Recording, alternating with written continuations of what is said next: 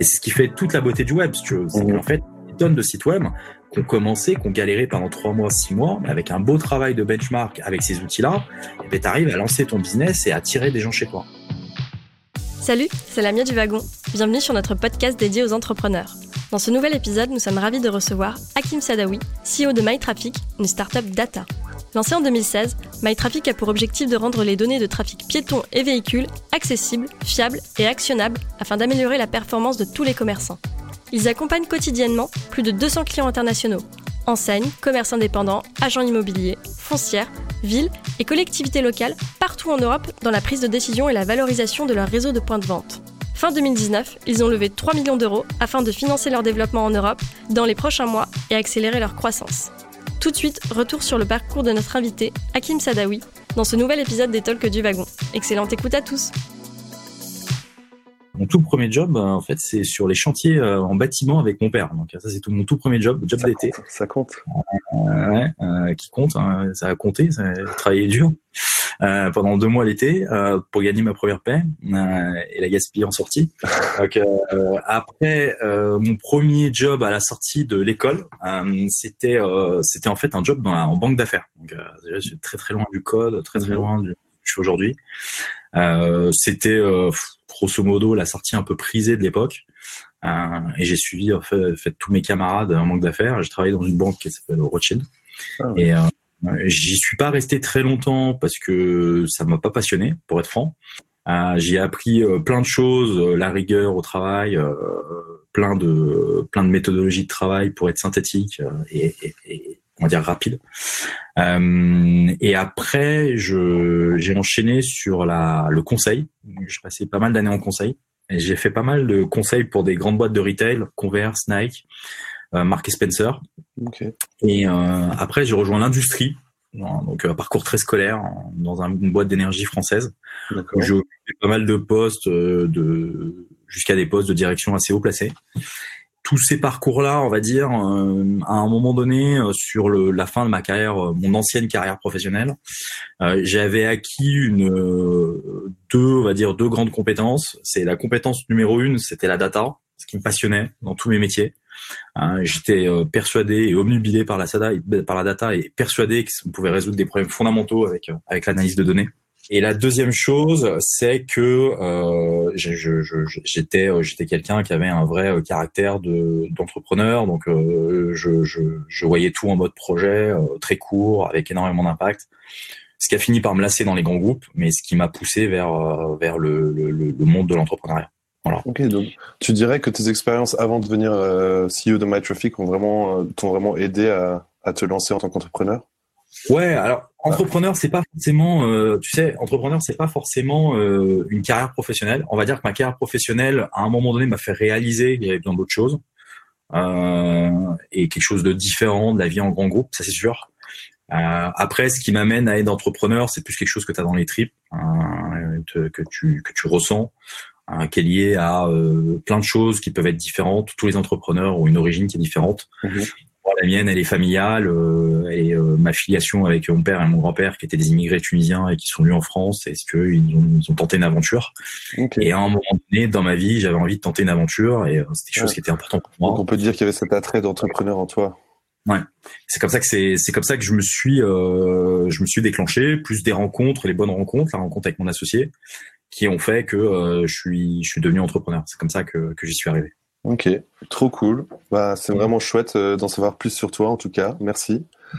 Euh, ok, bah maintenant on va parler un peu de MyTraffic parce qu'on est quand même là pour ça finalement. Mhm. Euh, mais avant toute chose, est-ce que tu pourrais nous mettre dans le, coup, dans le contexte et euh, nous raconter un peu la journée ou le jour, enfin le jour où MyTraffic est né? Alors c'est un, c'est un café donc avec Gauthier, qui est mon associé. On avait pris le, en fait, notre aventure, elle est, euh, lui, c'est un entrepreneur déjà à la base. Il a déjà monté une boîte qui a cartonné, qu'il a revendu à un groupe de logiciels.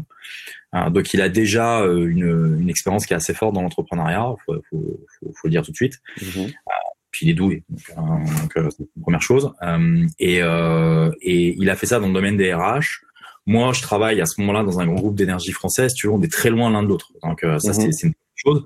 Mais en fait, quand on se dit qu'on a envie de faire un truc ensemble, au début, la première chose qu'on se dit, on se dit on va prendre du temps pour réfléchir ensemble à des idées de business, à des choses, des trouvailles, tu vois. Des... Ouais, un brainstorm quoi. Voilà, c'est ça. Donc au début, c'est énormément d'échanges sous ce format-là. Euh, c'est hyper excitant. Et euh, en fait, à un moment donné, on converge sur euh, une discussion sur le commerce, le fait que c'est très peu digital, que c'est quelque chose qui est très très ancien, très austère, mmh que l'essentiel des grandes marques françaises perdent de la part de marché face à face au face au e-commerce. Mmh Et en fait, on a un cas concret qui, se présente en fait. Il y a un pote de Gauthier euh, qui en fait euh, qui, qui s'appelle Alexis Lambert, qui, qui, a monté une boîte qui s'appelle La Fabrique Cookie et qui euh, en fait un, nous dit juste bah écoutez moi en tout cas je sais une chose c'est que je suis jeune entrepreneur j'ai lancé quatre cinq boutiques les trois quatre premières ont bien fonctionné mais là ma cinquième je viens de me viander complètement ah, ça fonctionne pas du tout et je perds de l'argent sincèrement c'est chiant c'est chaud même et bah je sais pas vous êtes en train de réfléchir à un business est-ce que vous pouvez m'aider quoi donc euh, ça a commencé comme ça. C'est vraiment bête, euh, très bête. Donc là, on, ils vendent des cookies à 2, 2 euros. Euh, il arrive, sa boutique n'a pas fonctionné. Bon, bah écoute, on va s'intéresser au problème. en fait, on s'est passionné par ce, ce, truc-là. On va essayer de comprendre avec lui, ainsi de suite. Et c'est ça le départ de MyTraffic. C'est une journée où on discute avec lui le matin et l'après-midi, on réfléchit ensemble et on se dit, mais attends, mais comment ça se fait que son truc n'a pas fonctionné? Pourquoi ça fonctionnait ici? Pourquoi ça fonctionnait pas là? Mhm. Euh, on, on, se tape un aller-retour pour aller parler des, des commerçants euh, rue des Martyrs.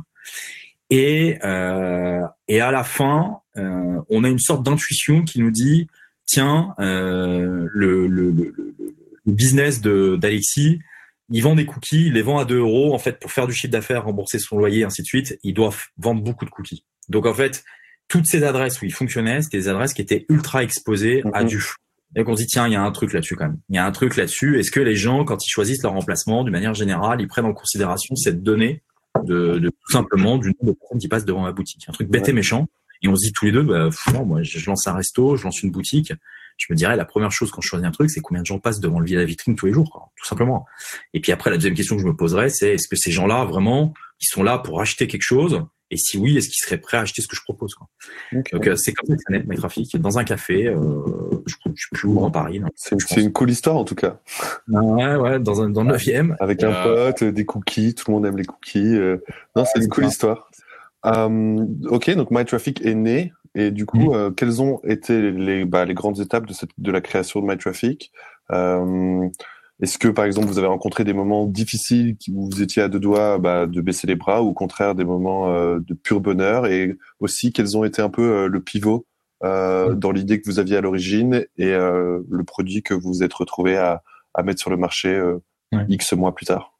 Déjà les grandes étapes, c'est la première étape, c'est qu'on a fait à peu près un an dans la smoule parce qu'en fait on cherchait une solution technique. C'est-à-dire qu'une fois que tu as trouvé la bonne idée, en fait il faut une solution technique. Mmh et, euh, et, et l'ingénierie de cette solution euh, n'a pas été simple, donc il nous a fallu une bonne année pour le faire. Après, pendant euh, grosso modo un an, un an et demi, il y a euh, la phase du product market fit. Elle a duré un an, on va dire. Donc là, euh, concrètement, tu as, un embryon de solution technique, hein, tu as des mecs en face de toi qui te connaissent pas, franchement, qui sont fous. Euh, et, euh, et, du coup, tu dois essayer de voir avec eux si ton truc peut les aider, euh, et tu te prends deux trois portes dans la figure. Donc ça, c'est la grande étape. Et après, début 2018 jusqu'à euh, jusqu'à aujourd'hui, début 2018 jusqu'à mi 2019, c'est une, vraiment une vraie phase de take-off assez forte. Beaucoup de boulot, ça va très vite. Ouais, beaucoup de boulot, ça va très vite. Il y a énormément de demandes différentes des clients sur le produit. Il faut que tu priorises. Tu fais pas tout bien.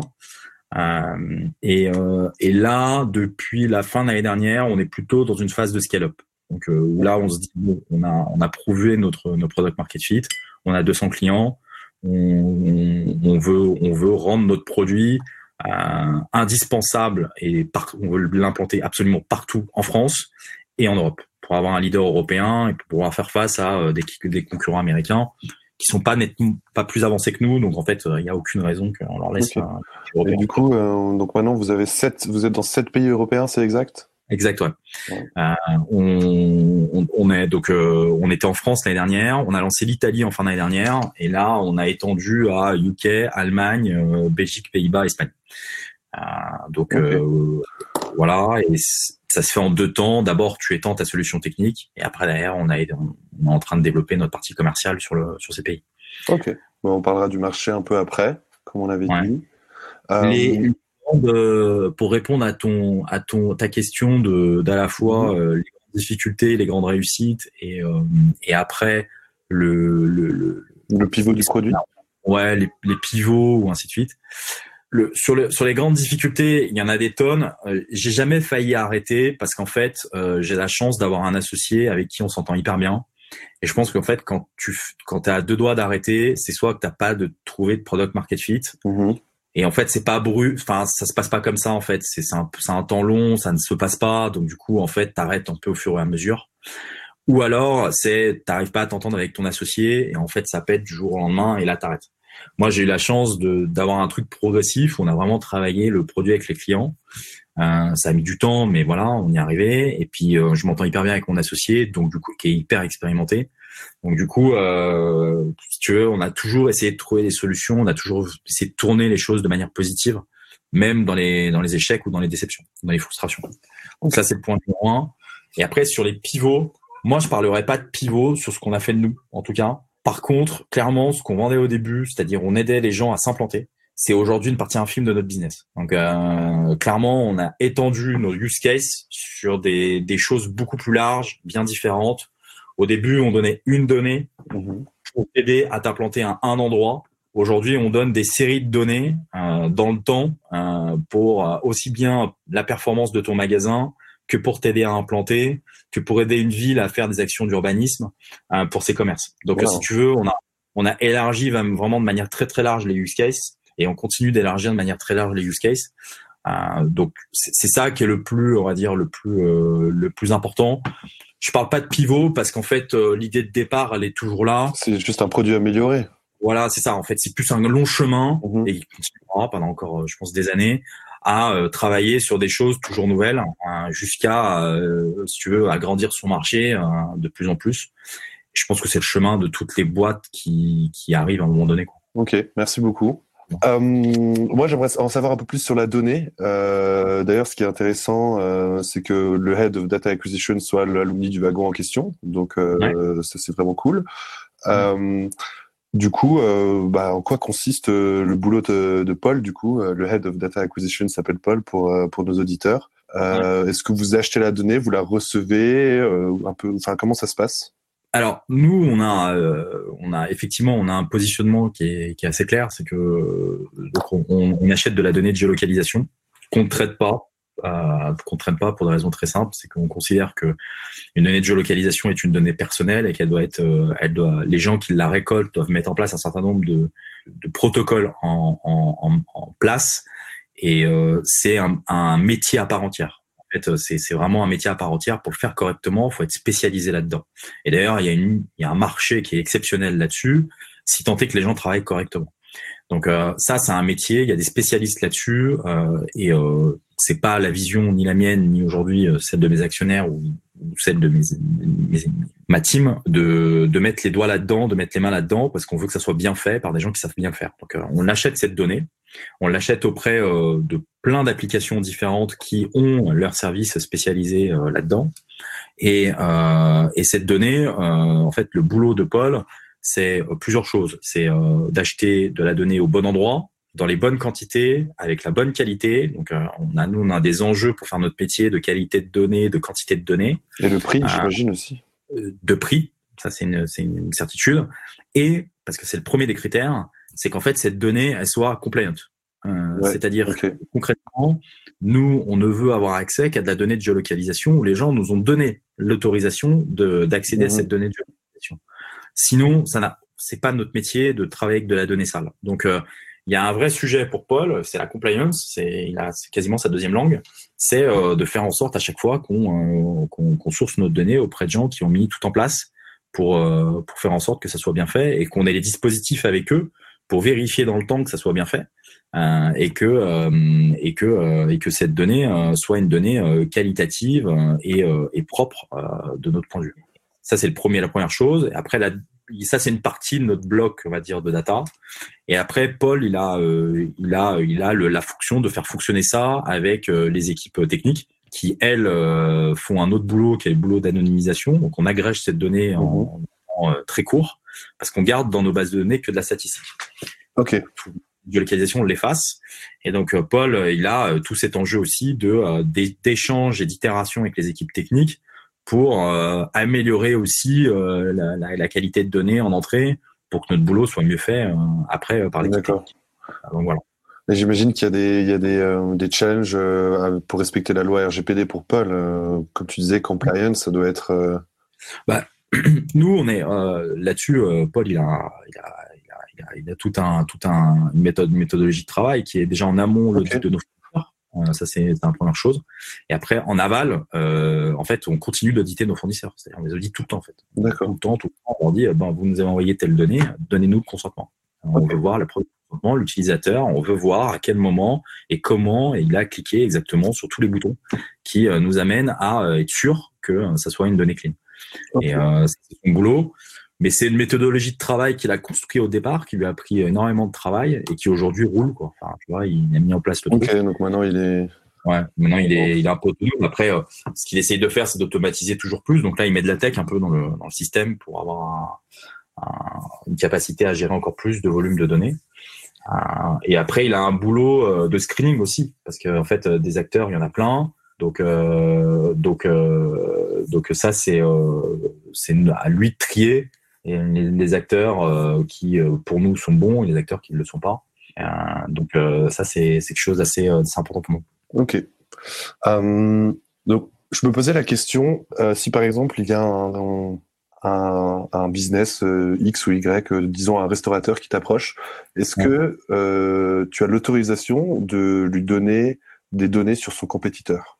Bah, Oui, je peux lui donner des données sur son compétiteur. Hein.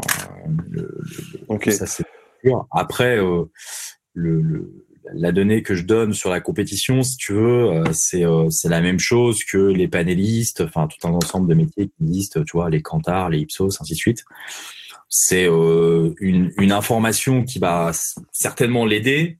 Après, derrière, c'est pas les secrets non plus, euh, tu vois, du, du compétiteur. Nous, ce qu'on sait, c'est combien de gens passent devant euh, à une heure donnée une journée donnée devant le compétiteur.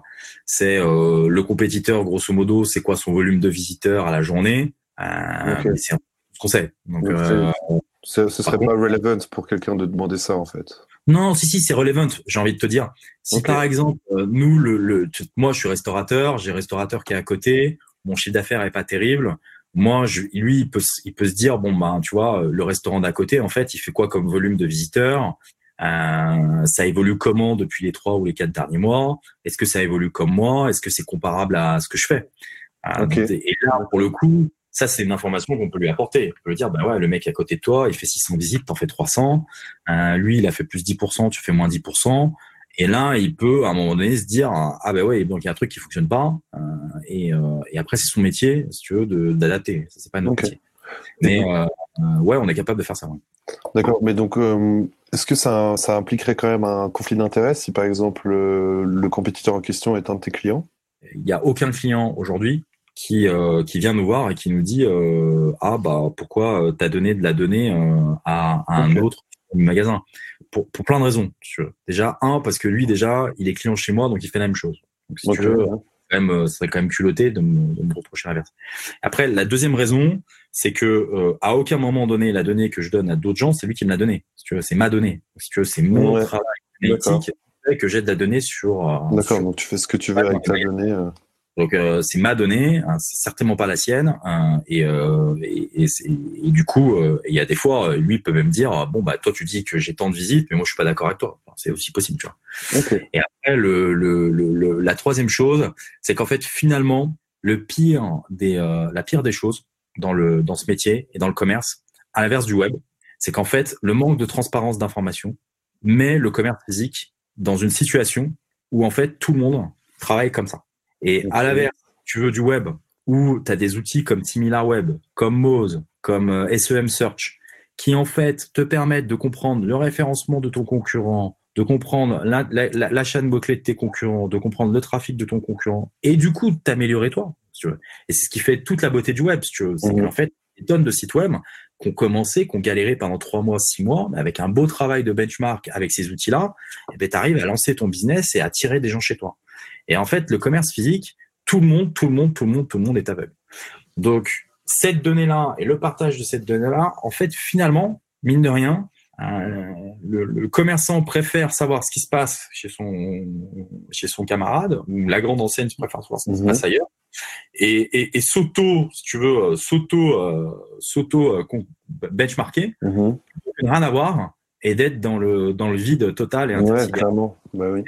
et, et, de passer à côté à côté de, de, de des envies des gens ou de, de mutations dans ton quartier. Tu vois. Oui, tout à fait. Moi qui viens de, de l'hospitality, euh, le benchmark, c'est hyper important. Un hôtel se compare à un autre sans arrêt, tout le temps, toute la journée. Tout le temps. Voilà. Trop bien, en tout cas. Bon, c'est vraiment cool d'en savoir plus sur MyTraffic, en tout cas. Euh, J'aimerais en savoir plus sur tes clients maintenant. Euh, Quelle serait la, la typologie euh, du client? Donc, est-ce que tu vas plutôt targeter des, des, des, gens qui vendent un service, plutôt des business qui vendent un produit fini ou absolument peu importe peu importe. Peu importe. Peu importe. On travaille pour des restaurants, on travaille pour tout n'importe quoi. Les, les, gens qui font des lunettes, des, ouais, des services, de l'intérim. Je, veux dire, il n'y a pas de, il y a pas de pas de. Je veux dire, c'est un peu comme Google Analytics, tu veux, ça sert à tous les sites web, quoi. Enfin, okay tu veux, mais voilà. Donc euh, nous, on a trois grands types de clients. Le retail, donc à l'intérieur, on, a, on travaille franchement avec tout le monde. Euh, euh, enfin, tout, enfin, tout le monde non, mais tout type de clients. Euh, on a les villes. Mm-hmm. et ça, c'est venu, c'est venu plutôt dans une deuxième partie de MyTraffic effectivement, aujourd'hui, on travaille avec plus d'une cinquantaine de villes. Demain, on travaillera avec euh, des centaines de villes, dont des villes en fait qui, qui souffrent en fait de, de, de, de, la désertification totale de leur centre-ville. Ah ouais. Aucune donnée, rien du tout. Moi, je travaille avec la ville d'Arras, tu vois. Arras, si tu veux, c'est paumé dans le nord de la France. Ils veulent redynamiser leur centre-ville. Ils sont en train de faire un programme de rénovation du centre-ville d'Arras. Ils veulent pousser des commerçants ou des enseignes à venir. Mais en fait, Arras a mauvaise réputation. C'est, c'est, c'est, personne n'y croit. Aucune enseigne n'y croit. Même un commerçant n'y croit pas. Toi, tu te lancerais pas à Arras. Et en fait, Arras vient nous voir en nous disant bon ben là, on vient de réaménager le centre-ville d'Arras. Est-ce qu'on, est-ce qu'on a de la data ou est-ce que vous avez de la data pour montrer qu'en fait les gens d'Arras viennent, reviennent dans le centre-ville, euh, que en fait ils ont un peu délaissé le centre commercial pour revenir chez nous. Et nous, on les aide si tu veux à piloter ça et, euh, et à attirer des commerçants et des enseignes. Donc ça, c'est la deuxième partie. Et la troisième partie, c'est les investisseurs immobiliers au sens large. Où euh, là, on a une, une problématique euh, diverses et variées. Ils utilisent nos données pour un faire des investissements euh, et deux pour négocier les loyers. Et ça, euh, c'est une problématique qui est là euh, existante aujourd'hui. J'ai écrit c'est euh, et c'est un sujet qui nous prend énormément de temps en ce moment, c'est que euh, le, les loyers et la commercialité d'un bien, elle est liée au flux qui passe devant. Donc euh, là aujourd'hui, les commerçants qui ont zéro flux devant leur boutique, pourquoi est-ce qu'ils paient un loyer en fait? Tu vois? Mmh. Pourquoi est-ce qu'ils paient un loyer? Donc nous, on est en train d'expliquer au fond. Regardez vos datas. La commercialité du bien, quand vous faites un flux extraordinaire, que tout va bien, c'est normal de demander un loyer aux commerçants et de demander un loyer peut-être en augmentation. Mmh il y a zéro loyer comme aujourd'hui, que euh, je sais pas, moi je te donne un quartier euh, Place du Tertre à Paris, ça fait euh, moins 89% de flux. Et on va lui faire payer 100% de son loyer, sérieusement. Donc euh, ça, c'est aussi une, une, un truc très important pour nous, c'est d'aider les investisseurs à trouver un, niveau de loyer qui est faire avec avec leurs locataires et inversement. Il y a aussi de l'autre côté des Zara ou des H&M qui louent leur local, et c'est une réalité, à, euh, à des fois euh, des SCI familiales, tu vois, et qui ont eux le rapport de force en leur faveur, et qui disent moi si c'est ça, je me casse de ton local et je te laisse en plan. Euh, des Subway, ah a des, gens qui détiennent les murs, c'est pas seulement un grand, un grand, un grand foncier, ça peut être tes grands-parents qui ont investi des économies dans des murs, et nous on en, on en a des SCI comme ça. Et, euh, et, et là, du coup, c'est les qui ont le rapport de force, tu vois, Adidas, ainsi de suite et là, on leur dit pareil, hein, le loyer qu'ils vous demandent de payer, c'est un loyer qui est fait. Hein. Leur, local, il faut de l'argent. Il, pas, voilà. Donc, on, on joue ce rôle-là d'intermédiaire neutre de, de, pour, pour essayer de, de, de, fixer des loyers qui sont justes. Ok. Et du coup, ton système de monétisation avec, euh, avec tous ces clients divers et variés, comment, comment il fonctionne? Alors déjà, monétiser et faire un prix, c'est extrêmement compliqué, ça change toutes les années. Euh, le, le, ce qu'on essaie de vendre, comme euh, à peu près toutes les boîtes, c'est l'usage. Donc euh, voilà, donc on essaie d'avoir un prix qui reflète l'usage. Nous, le prix, il est, euh, il dépend de, de, plusieurs critères, pour être franc. Il dépend de est-ce que tu vas acheter de la donnée statique, c'est-à-dire une photo ou de la donnée dynamique. Il dépend de la quantité de requêtes que tu vas faire dans notre base. Donc, typiquement, tu veux analyser 5000 adresses cette année, bah, en fait, tu vas, tu vas faire 5000 requêtes. Tu vas analyser 10 euh, requêtes, bah, tu payes moins cher. Mmh. Euh, il y a, euh, on appelle euh, des objets, donc c'est un terme très mal trafiquant, mais grosso modo, on peut analyser des adresses, des centres commerciaux, des magasins, des zones commerçantes. plus tu veux analyser de types d'objets, plus tu demandes de la diversité, plus mmh. tu est élevé. Okay. Et, euh, et aussi euh, Donc, tu... des, des, ouais. que non, c'est juste c'est vraiment tu, tu payes pour ce que tu veux. Donc plus tu veux, plus tu payes. En fait, nous, de, vraiment, nous, nous, notre, moi, ma théorie, c'est pay per use. Donc ce que je supporte ouais. pas, c'est peut pas outer un client avec un prix qui veut rien dire. Donc, euh, okay. si nous demande la simplicité, c'est écoute, moi, je suis un entrepreneur hein, qui fait des cookies. En fait, je vais lancer trois magasins, je vais voir 10 locales cette année. Je veux juste mon chiffre sur 10 adresses. Ils payent le minimum possible chez nous. Hein. Par contre, tu es un grand groupe euh, qui est présent sur sept pays, qui veut monitorer un parc de 2000 magasins euh, qui sont présents dans des centres commerciaux, dans des grandes rues et dans des euh, zones d'activité industrielle. Là, concrètement, ton prix va être non plus élevé. Oui, clairement, clairement. Tu payes la complexité, la quantité okay. et la complexité. D'accord. Euh, ok, bah c'est vraiment cool aussi d'en savoir plus euh, sur tes clients et comment ça fonctionne un peu avec eux. Il y a une question euh, que j'aimerais te poser, c'est donc on a bien compris que l'objectif le, de MyTraffic, c'était vraiment de, de, de refaire euh, sortir les gens et d'aller acheter en magasin plutôt que d'acheter sur Internet. Ouais. comment tu te positionnerais face à un géant euh, du e-commerce comme Amazon, mmh. euh, qui lui, euh, qui est juste gigantesque? Alors, je, pour, je vais essayer de répondre à ta question, mais je vais répondre à ma manière. Vas-y. Moi, Amazon, je suis pas fan, sincèrement. Je suis pas du tout fan. Je, je le dis haut et fort. Et voilà, c'est très grand. Ils sont, ils ont une, une, société qui est admirable à, à plein des égards parce que monter une telle boîte avec une telle puissance, ça demande un travail colossal et certainement de cerveau, des cerveaux très, très, très, très, très, très, Tout à fait, oui, ils ont leur crédit.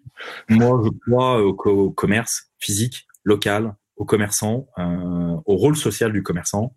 Euh, et, euh, et, et, et, je pense que euh, que c'est pas c'est pas si simple que, euh, que, que que tout commander sur internet. Et si on était si heureux de commander sur internet, les ventes sur internet devaient être devraient euh, exploser en ce moment. Sauf qu'en fait, c'est juste pas le cas en fait. c'est juste pas le cas. Amazon profite d'un effet, si tu veux, de centralisation des achats. Tu peux tout acheter au même endroit. Mais pour autant, quand tu regardes les chiffres du web et moi les chiffres que me, donnent mes clients qui sont sur le commerce et euh, physique et l'e-commerce, ils n'ont pas réussi à se récupérer sur l'e-commerce en ce moment. Les gens, ils n'ont pas envie d'acheter. Euh, là, ils ont envie de retourner dans les terrasses et les restaurants. Ils ont envie de retourner voir dans leurs magasins.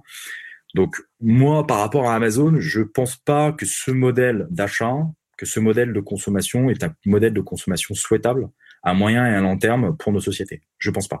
C'est utile pour de l'achat d'urgence c'est utile pour de l'achat où en fait tu as envie de commander chez un commerçant qui est très loin et c'est une manière de commander. Mais commander ta bouffe chez Amazon, euh, bah commander tu trouves tout sur Amazon, franchement, je nous souhaite de pas tomber là-dedans, vraiment. Ok, bah, bah, excellente réponse en tout cas. Euh, ok, bah on a, je vois qu'on approche un peu de la fin, donc on va passer à la thématique suivante. Mmh. Euh, donc c'est un peu euh, bon, c'est un peu exceptionnel vu que c'est le lockdown pour tout le monde, mais euh, je voulais un peu en savoir, je voulais en savoir un peu plus sur ton expérience de CEO euh, au travail, euh, notamment la complémentarité que tu as avec avec ton, ton co-founder et comment vous avez décidé de mettre ça en œuvre. Donc, est-ce que vous supervisez les deux ensemble l'entièreté du business ou si vous avez bien divisé vos tâches, voilà, un peu la journée type, etc. Donc, moi, j'ai un, un associé qui a déjà fondé une boîte. Donc, en fait, le deal entre lui et moi était très simple. C'est que moi, je voulais piloter, je voulais être aux manettes. Et lui, il voulait surtout pas faire ça parce qu'il avait déjà fait, il était fatigué. Euh, il avait envie d'être dans une expérience, mais pas de prendre des décisions, toutes les décisions au quotidien. Donc, en fait, déjà, ça, ça a simplifié clairement la manière de, de, de fonctionner parce que euh, parce que euh, parce que si tu veux, au moins on connaît nos périmètres respectifs. Après, euh, lui, les opérations, c'est pas le truc qui le qui le botte le plus. C'est plutôt un très bon commerçant. Donc cette partie-là, en plus de ça, était plus un espace pour moi. Et la partie commerce, on se retrouvait peut-être à deux, et plus la partie RH. Et c'est moi qui prenais les décisions à la fin. Et je prends toujours les décisions à la fin.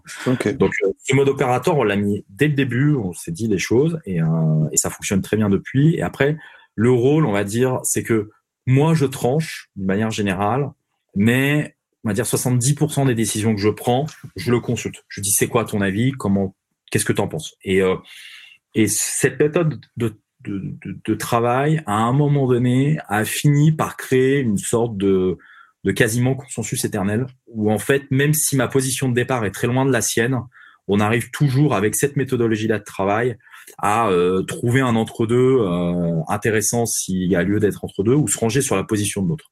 Okay. Donc, euh, c'est comme ça que ça fonctionne. c'est clair pour les équipes d'une manière générale. voilà. Après, il m'arrive quand je suis fatigué, quand, quand des fois, j'en peux plus. Euh, je demande de prendre le relais, soit euh, que gère tout cette semaine, je peux pas, euh, j'ai besoin de me mettre off, euh, de me reposer, de me ressourcer. Soit ce sujet-là est trop, j'ai trop de sujets, ce sujet-là c'est le sujet de trop. Est-ce que tu peux le gérer à ma place? Donc voilà, c'est comme ça qu'on va, on va, on va s'organiser au quotidien. Je sais pas si je réponds à ta question. Si si, si tout à fait, tout à fait. Mais moi ça m'intéressait parce que j'ai un, un, ami qui m'a approché et justement ça tout de suite enfin l'interrogation de comment on va départager, comment on va s'y prendre, euh, c'est c'est quand même intéressant. Et comme tu as dit, euh, vous avez fixé les choses dès le début. Mm. C'est ça que je retiens aussi, c'est qu'il faut se mettre d'accord dès le début. J'imagine le mettre sur papier, histoire d'éviter tout, euh, ouais. histoire d'éviter tout conflit à l'avenir. T'as le côté pacte, si tu veux, qui est bon, ça c'est un autre sujet, mais on n'aura pas le temps de l'aborder là. Et après, moi, ce que je recommande vraiment à tous les associés, c'est de savoir qui commande à la fin, c'est-à-dire qui prend la décision à la fin. C'est hyper important. Mm-hmm. C'est un truc à la con, mais en fait, si au début on se dit pas, à, la fin c'est toi qui décides et qui, c'est vraiment sur sa problème.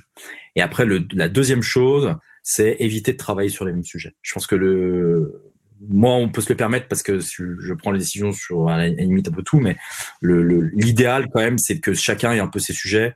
C'est pour ça qu'en fait, le duo entrepreneur tech, entrepreneur business fonctionne plutôt pas mal parce qu'en fait, ça permet d'avoir des, des, séparations qui sont claires. Mais d'une manière générale, tous les entrepreneurs que j'ai vu bien fonctionner, c'est euh, clairement à la fin qui décide et on a tous nos sujets à nous et on se concentre sur nos sujets. Et quand c'est comme ça, généralement, c'est fluide. Ok, ok. Euh, je vois que le temps passe hyper vite. Euh, on va, je, vais sauter quelques questions pour que mm. les, nos auditeurs aient le temps de poser le leur quand même. Mm. Donc, euh, juste une question. Euh, bon, c'est un peu rien à voir du coup, mais en fait, je voulais savoir euh, au début, euh, donc quand vous étiez My Traffic en early stage, j'imagine que vous avez commencé par recruter, euh, vous avez recruté euh, votre première et votre deuxième et troisième, etc. salariés.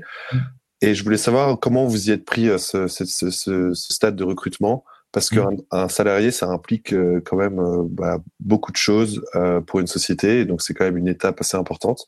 Et je voulais savoir un peu comment vous avez fait vos choix, euh, de voilà, de, de, pour quand vous avez agrandi votre équipe Alors déjà, euh, au début, ça nous prenait énormément de temps. Je pense que je passais vraiment, sincèrement, 80% de mon temps à trouver des gens pour venir bosser avec nous. Donc, euh, un, truc qui est fondamental. Un entrepreneur qui le fait pas, il est pas très sérieux. et, et après, le, le, il faut le faire soi-même.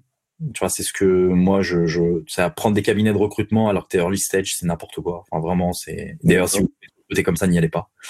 Et après, euh, le, le, les trucs qui étaient importants pour nous, c'était un, la, la perso. Enfin, c'était le truc le plus important. C'est vraiment, est-ce qu'on se voit prendre une bière avec lui? Est-ce que, en fait, il me met la banane quand j'arrive au travail? C'était le truc qui était très très important. Okay. Le deuxième sujet, c'était est-ce qu'il est débrouillard? Parce qu'en fait, quand tu commences, c'était early stage, il y a rien. Donc en fait, le salarié qui veut trouver sa souris, son ordi, son machin, son truc, son en fait, ouais, aujourd'hui chez MyTraffic, je peux donner ça à tous les employés, mais au début, j'avais que dalle. Ouais, ouais, ouais. Donc il faut un gars motivé, un gars qui croit en ton produit. Ouais, il faut ça, puis il faut aussi quelqu'un qui l'accepte, quoi, tu vois, parce que c'est normal de se dire aussi, non, mais non, moi j'ai pas envie de travailler là-dedans, tu vois, c'est normal. Moi, je l'ai pas fait moi-même, donc si tu veux, je vais pas. Mais il faut quelqu'un qui veut ça, qui cherche ça. Et euh, et après, il faut quelqu'un. Nous, on cherchait des gens qui étaient vraiment dans la la quête de l'action, si tu veux, euh, qui étaient qui étaient assoiffés de euh, de euh, je, je, vais faire des choses, je, je, vais arriver à des résultats, hein, je vais bouger des lignes hein, et, euh, et, je vais faire comme mon, mon, mon, mon le, le, fondateur quoi. Je vais, je vais, je vais, je vais être entrepreneur. Donc euh, c'est ça que au début. et voilà, on a fait des conneries, mais on, Ça arrive. On apprend de ses erreurs. Hein. Ok. Euh, alors, euh, j'ai encore deux questions. Je vais la faire en une seule, comme ça, on pourra passer au Q&A. Mmh. Euh, donc voilà, félicitations pour la levée de fonds fin 2019 qui a été successful. Mmh. et je voulais savoir un peu, voilà, qu'est-ce que ça implique pour pour MyTraffic cette, cette, cette, levée de fonds qui est quand même conséquente. Mmh. Et quelles sont ensuite, voilà, pour terminer le talk, quelle serait ta vision sur le long terme pour MyTraffic? Ouais. Alors nous, le, le, la levée de fonds, l'objectif, c'est que la levée de fonds ne change rien. Donc, ça, mais surtout d'un point de vue état d'esprit dans la boîte, pression pour les équipes, pression pour nous aussi. Donc, euh, on, on, a choisi de partir en fait avec euh, Pierre Kosciusko-Morizet parce que c'est euh, un entrepreneur qui, qui connaît les entrepreneurs, qui a été entrepreneur, qui se prend pas la tête, qui cash, hein, qui qui est hyper brillant pour comprendre ta problématique tout de suite et qui se met à ta place. Donc euh, ça, c'était euh, c'était le premier choix qu'on a fait. Donc ça n'a pas changé, si tu veux, la manière dont on opère, parce qu'en fait, il est c'est un mec qui est à ta dispo, il est là, comment je peux t'aider, je peux te mettre en relation avec des gens, c'est quoi ta problématique, euh, non, je pense que tu devrais faire en freemium, machin. Très, tu sais, il se met à ta place, énormément d'empathie. Mmh. Ça, ça n'a rien changé. Après, ce que ça a changé, c'est nos ambitions, c'est-à-dire que vraiment, on l'a fait pour être international. Au début, c'était pas dans le projet.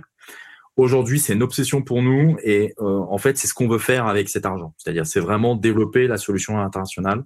Est-ce qu'on a assez d'argent pour le faire? On verra bien. Hein, avec la crise qui, qui, est encore, qui est en ce moment, euh, peut-être qu'on devra relever. Mais en tout cas, euh, le, le, c'était c'était l'objectif. Et qu'est-ce qu'on veut devenir? Du coup, nous, on veut être un acteur européen de référence et aider tous les commerçants, les enseignes, les villes euh, européennes à prendre les meilleures décisions euh, dans le commerce physique. Ça, c'est notre objectif. Okay. Euh, euh, moi, j'ai, je, si tu veux, je suis marqué par le côté toutes les belles histoires qu'on raconte, des histoires de boîtes américaines. Mm-hmm. Et il y a tellement de belles boîtes en Europe, tu vois, des, des gens comme Docto, des gens comme Dataiku, ouais. comme Skello qui sont passés par le wagon. Clairement. Je, je, je crois qu'on a le droit d'avoir des champions français, des champions européens, et qu'il faut pas, faut pas hésiter à le faire. Donc c'est ce que je vise. Ok. Bon, bah, Hakim, merci beaucoup. Euh, je ne sais pas si tu as accès au chat. Alors, du coup, je suis de retour et euh, je vais poser les questions euh, qui sont dans le chat. Merci beaucoup, Stan. Merci, Hakim, pour cette première partie déjà hyper intéressante. Alors, je vais prendre une question qui est dans le chat. Tac, tac, tac. Comment ça marche la réutilisation d'une donnée de, de géolocalisation? Pardon. Alors, une question de Alex.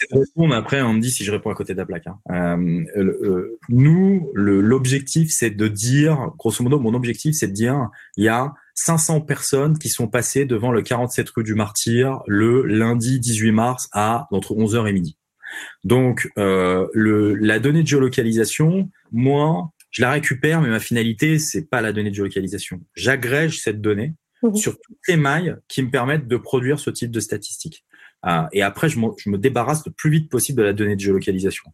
Donc, euh, la réutilisation de la donnée de géolocalisation, c'est qu'en fait, je vends de la stat. Donc, euh, grosso modo, je récupère cette donnée et après, derrière, je fais le même boulot que l'INSEE. En fait, même si c'est pas un peu péjoratif de me comparer à l'INSEE, mais je vends de la statistique derrière et en fait, ma vente, c'est de la vente de données statistiques et mes bases de données, c'est des bases de données statistiques. Très bien. Une autre question de Fabiola. Euh, quel genre d'informations vous arrivez à récupérer avec Âge, sexe? Alors ça, non, non, ça, il en est hors de question déjà. Mm. Euh, nous, on récupère des points de géolocalisation et basta. On récupère ni âge, ni sexe, ni euh, rien du tout. c'est pas notre métier. et c'est pas notre métier parce que les publicitaires peuvent le faire. Certains cherchent à le faire. Euh, mais en plus de ça, euh, il y a eu un certain nombre de réglementations et RGPD a mis un certain nombre de, de, de, de freins à des, des, des, des choses qui, qui, se passaient avant et qui n'étaient pas bien. Et, euh, et nous, on n'a pas accès à cette information, on ne refuse de nous la vendre de toute façon, et nous, on refuse de l'acheter parce qu'en fait, c'est pas notre métier. On n'a pas besoin de ça. On vend pas le sexe et l'âge, on vend pas des profils euh, publicitaires. Nous, on vend de la statistique de visite de lieu en quantité. Mm c'est tout ce qui nous intéresse. Et donc, euh, voilà, la donnée de géolocalisation euh, nous permet de, de, faire ce type de statistiques. Mais euh, le sexe et l'âge, ça m'intéresse pas trop. Ok, c'est pas les mêmes que pour les marketeurs. Les marketeurs, par exemple. Non, non, non. D'ailleurs, sur la base des données de géolocalisation, Google, par exemple, a fait le choix de faire de la pub Nous, on fait le choix de pas faire de la pub avec de la géolocalisation, mais de la statistique et de l'analyse. C'est peut-être moins gros comme marché, mais voilà, on sert le use case. Ok. Une autre question de Yanis à qui achetez-vous vos données? Alors, c'est les grandes applications du grand public. Donc, euh, voilà, donc il y en a, il y en a certaines qui vont pas de données. Donc, euh, euh, nous on vend pas. Il y en a certaines qui utilisent la donnée pour eux-mêmes. voilà, c'est le cas de Google et de Waze par exemple. et il y en a d'autres qui qui qui partagent cette donnée. Mais en fait, euh, tu sais, euh, pour répondre concrètement à ta question, tu sais exactement à qui j'achète si jamais tu vas dans les bandeaux de consentement, parce que je suis déclaré dans tous les bandeaux de consentement où j'achète. Donc euh, c'est pas compliqué. Si t'en trouves pas, c'est que je suis pas là. Et si t'en trouves un, tu as une application que tu télécharges et qu'on te dit est-ce que tu veux partager? Si oui, auprès de quel mec? Tu vois la liste. Je suis dans la liste. Si je suis pas dans la liste, c'est que j'achète pas. Donc on peut nous retrouver parce qu'en fait on est totalement conforme et tu peux décider de partager ou pas de partager avec nous. C'est pas c'est pas dans nos mains. Ok, très bien. Une question de Quentin. Est-ce que cela veut dire que vous récupérez des stats sur des lieux qui ne vous sont peut-être pas demandés par vos clients? Alors nous, on prédéfinit. Euh, nous, on a, on a donc déjà on prend des stats, on fait des stats que sur les lieux qui ont, qui sont en lien avec notre finalité. Donc, euh, tu vois, moi, mon objectif, euh, c'est pas, de, je sais pas, de compter les nombres de gens sur des ports, tu vois, euh, ou dans le jardin de, de ma belle-mère, tu vois. Donc ça, c'est pas l'objectif. Donc nous, on a des lieux commerciants donc euh, c'est des magasins, ce qu'on appelle des commercial locations, des zones commerçantes, donc des lieux où il y a une densité de commerce. C'est euh, les rues, donc euh, les, polygones de rues dans, que tu trouves dans OSM, et, et c'est c'est les centres commerciaux. Voilà. Donc ça c'est nos gros endroits. Nous là-dessus on récolte des endroits, des, des, des, des stats, on fait des stats.